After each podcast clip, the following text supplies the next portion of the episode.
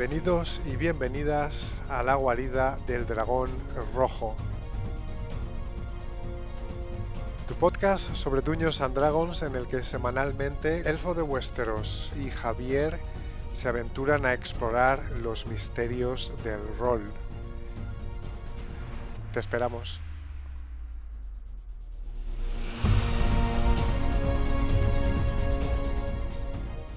Bienvenidos y bienvenidas a un nuevo episodio de La guarida del dragón rojo. Mi nombre es Elfo de Westeros y estoy como siempre junto a mi gran amigo y socio en este proyecto friki, Javi Orco.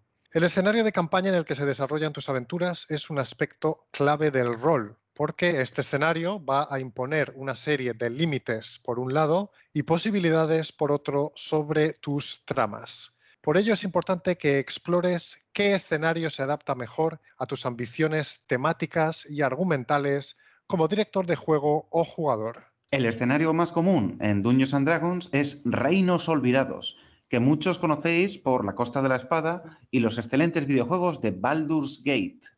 Este es el único escenario que Wizard of the Coast ha desarrollado de forma oficial desde que salió la quinta edición de Dragones y Mazmorras. Es un escenario muy bueno para tus aventuras porque incluye elementos de fantasía épica clásicos con elementos tomados de otras culturas reales, como la de Oriente Medio o África. Reinos Olvidados es genial, pero hoy vamos a hablar de un escenario de campaña menos conocido por muchos, que es Everron. Everron no ha sido desarrollado oficialmente por Wizards of the Coast, sino que nació de la mente de Keith Baker, que es un autor y diseñador de juegos americano. Baker presentó Everron, que es su creación, a una competición de Wizards of the Coast, que es la compañía que eh, es dueña de Dungeons and Dragons. Presentó Everron, como digo, a una competición abierta a todos los fans para encontrar un nuevo escenario de campaña que viniera directamente de los jugadores. Y entre más de 11.000 propuestas, Everron de Keith Baker fue la ganadora. Pues bien, hoy hablamos sobre Everron, que os queremos recomendar además por qué nos gusta, qué hace único a este escenario de campaña, es para ti y para tus jugadores. Quedaos con nosotros y os lo contamos todo.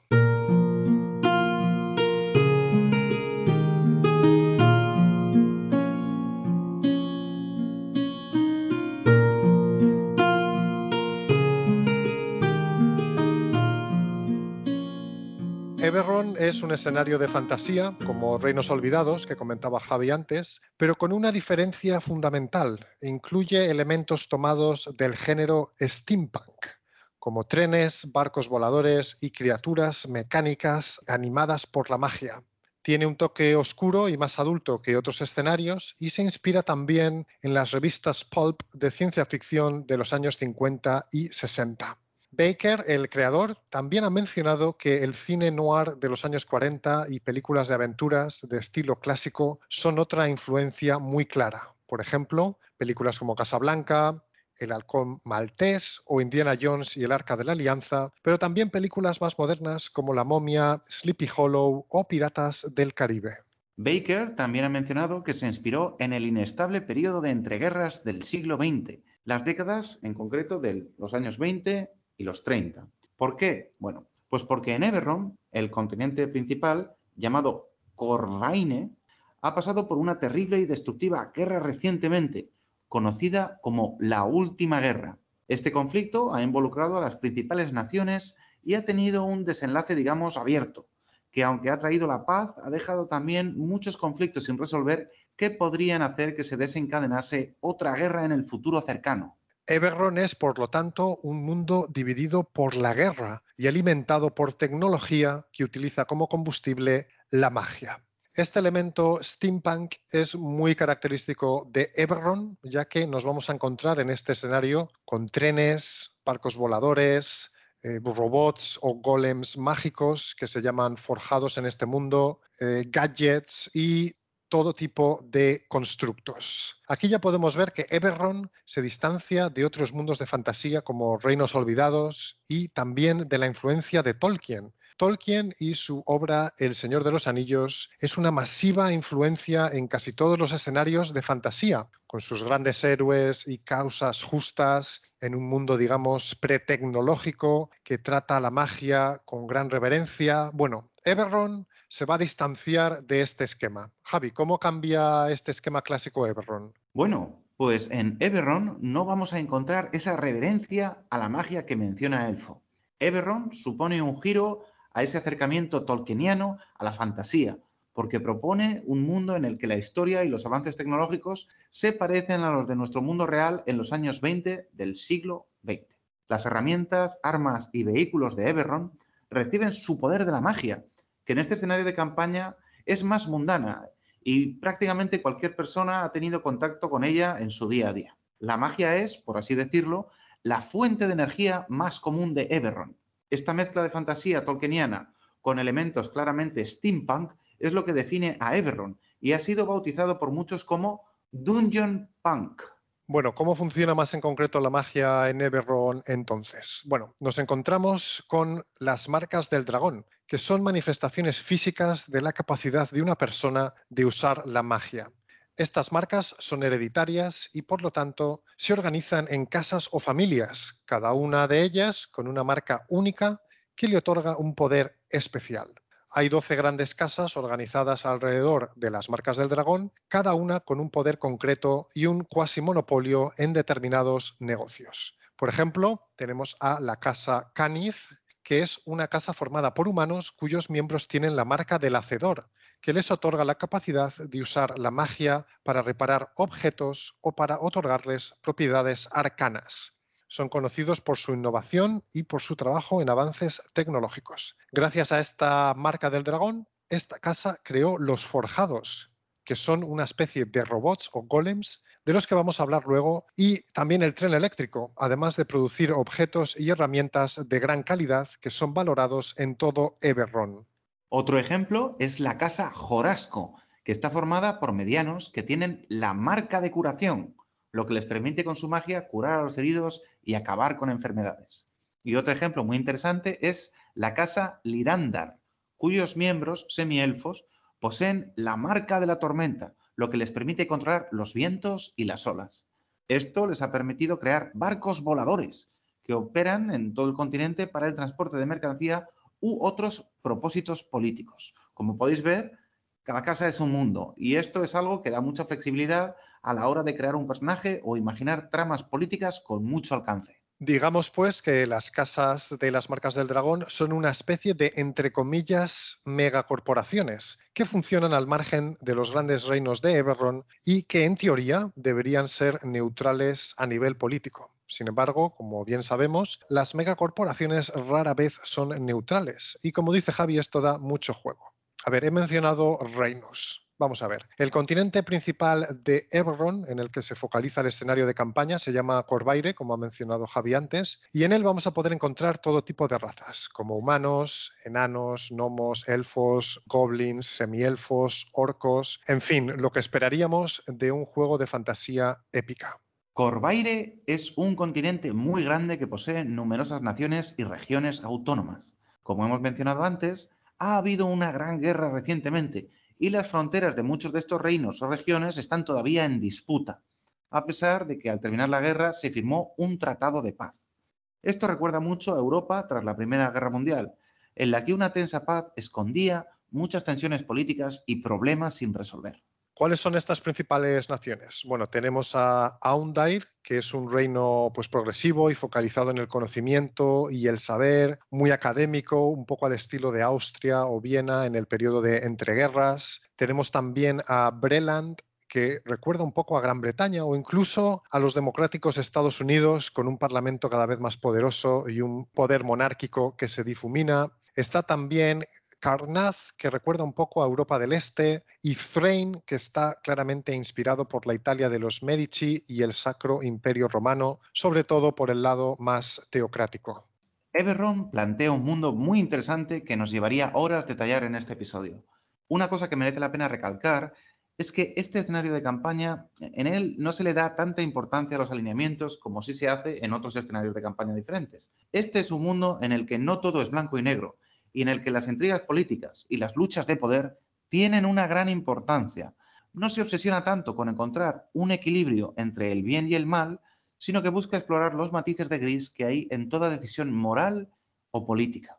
Por ello, Estas casas de la marca del dragón y los numerosos reinos que pueblan Corvaire son perfectos para realizar aventuras e historias cargadas de significado.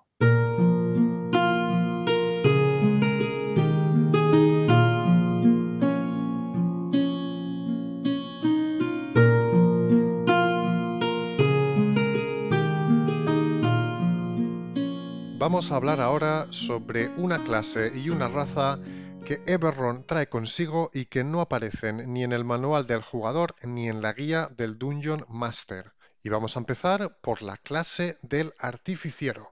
Vale, hemos dicho que Eberron combina magia y tecnología y el artificiero es básicamente una clase que refleja totalmente esa combinación temática. Los artificieros son maestros en la creación de inventos mecánicos y constructos tecnológicos. Son una especie de ingenieros que usan su intuición y su poder arcano para convertir objetos normales y corrientes en objetos mágicos o para construir objetos o máquinas para resolver un problema específico que se les ha planteado. Por ello es una clase cuya característica principal es la inteligencia, lo cual explica que muchos artificieros sean gnomos, ya que esta raza otorga en Dungeons and Dragons un bonus a la inteligencia de más 2, y además en muchos mundos de fantasía los gnomos son considerados innovadores, analíticos e inventores por naturaleza. Esto le da una gran versatilidad a esta clase, porque puedes elegir qué tipo de oficio o de especialidad va con tu personaje. Por ejemplo, los artificieros pueden ser alquimistas, y crear pociones y ungüentos con los que ayudar o potenciar a sus compañeros. Pueden también, por ejemplo, ser armeros, especialistas en crear piezas de armadura con propiedades mágicas para incrementar la defensa u otorgar otros beneficios a sus portadores. Puede que nuestro artificiero esté especializado en arreglar barcos voladores y en crear pequeños constructos robóticos, como nuestros drones modernos. Estos son solo algunos ejemplos, porque realmente el artificiero es capaz de construir casi cualquier cosa con tiempo y siempre contando con los materiales adecuados. En definitiva, esta es una clase que aglutina los principales temas la magia y la tecnología que hacen tan especial a Everron y es una grandísima opción para todos aquellos que estéis interesados en el género steampunk. La otra raza muy relevante que Eberron propone es la del forjado. Hemos comentado que en Corvaire, el principal continente de Eberron, en el que se focaliza este escenario de campaña, hubo una gran guerra que enfrentó a todas las principales naciones. Y una de las casas de las marcas del dragón, la casa Caniz, empezó a desarrollar experimentos para crear una nueva arma de destrucción definitiva que cambiara el balance de la guerra. Y el resultado fueron los forjados, que son básicamente Terminators medievales. Son humanoides construidos con hierro, obsidiana, piedra y o madera oscura que a lo largo de los experimentos que les vieron nacer desarrollaron una conciencia propia. De nuevo, vemos aquí la mezcla tan característica de Everron de tecnología y magia. Los forjados fueron creados para combatir en la guerra, y esto hace que sean adversarios temibles y capaces de adaptarse a cualquier situación. Ahora que la guerra ha terminado, los forjados se encuentran con que deben adaptarse a un nuevo mundo, en el que su capacidad destructiva ya no es tan necesaria. Por ello, muchos de ellos han tomado otros papeles en la sociedad, como el de especialista o artificiero, o el de aventurero en grupos de cazatesoros. Este es un concepto muy interesante porque permite a los jugadores explorar qué es lo que nos hace humanos. Los constructos fueron creados para combatir, pero ahora han ganado su independencia y una autonomía que les obliga a buscar su lugar en el mundo. Esto recuerda a películas tan influyentes como Blade Runner o Terminator, en el que se analizan los conflictos que provoca la creación de tecnología con conciencia propia.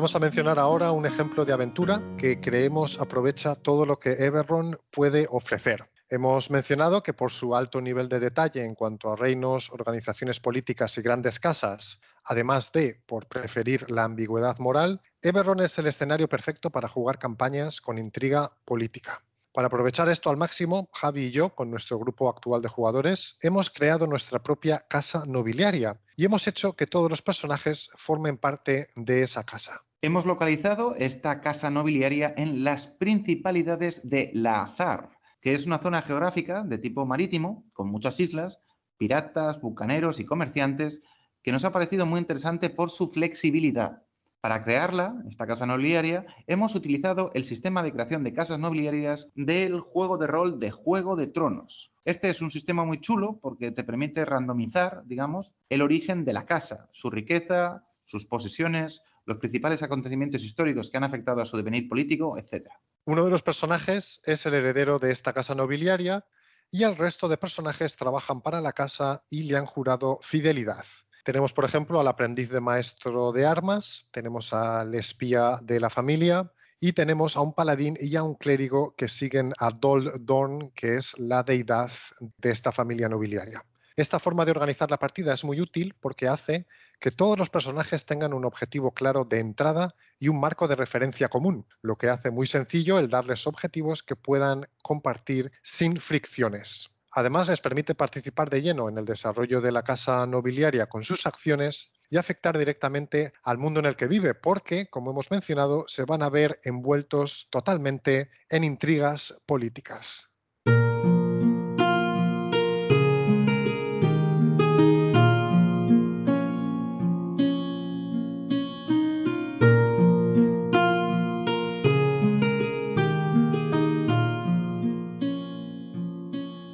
Con esto llegamos al final de nuestro episodio de hoy. ¿Es Everron para ti? Te hacemos un resumen rápido para que puedas decidir. Everron presenta un nuevo género dentro de la fantasía épica, el Dungeon Punk, derivado del Steampunk, que contiene una mezcla apasionante de magia y tecnología, con barcos voladores, constructos robóticos estilo Terminator y artificieros capaces de crear casi cualquier invento. Si te gusta la mezcla de fantasía épica tradicional con elementos tecnológicos modernos, Everron es para ti. Por otro lado, su énfasis en la política, la intriga y el subterfugio hace que este escenario de campaña sea muy interesante para crear aventuras en las que los personajes jugadores tengan un impacto real sobre el mundo en el que viven. Si te gusta la intriga política, Everron es para ti. Y con esto terminamos. Muchas gracias a nuestra querida audiencia. Os mandamos un abrazo muy fuerte a todos y todas y esperamos que nuestras ideas sobre Everron os sirvan para disfrutar más de este juego maravilloso y probar un nuevo y apasionante escenario de campaña. Por favor, recordad, dad like al episodio, suscribiros al canal y seguirnos en redes sociales para que no os perdáis los próximos episodios. Un placer como siempre estar contigo, Elfo. Muchas gracias a todos y todas y muchas gracias Javi, como siempre, por compartir tus ideas conmigo y con la audiencia. Un abrazo fuerte y hasta pronto, aventureros.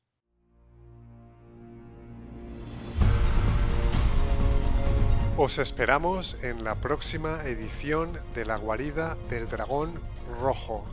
Hasta pronto, aventureros.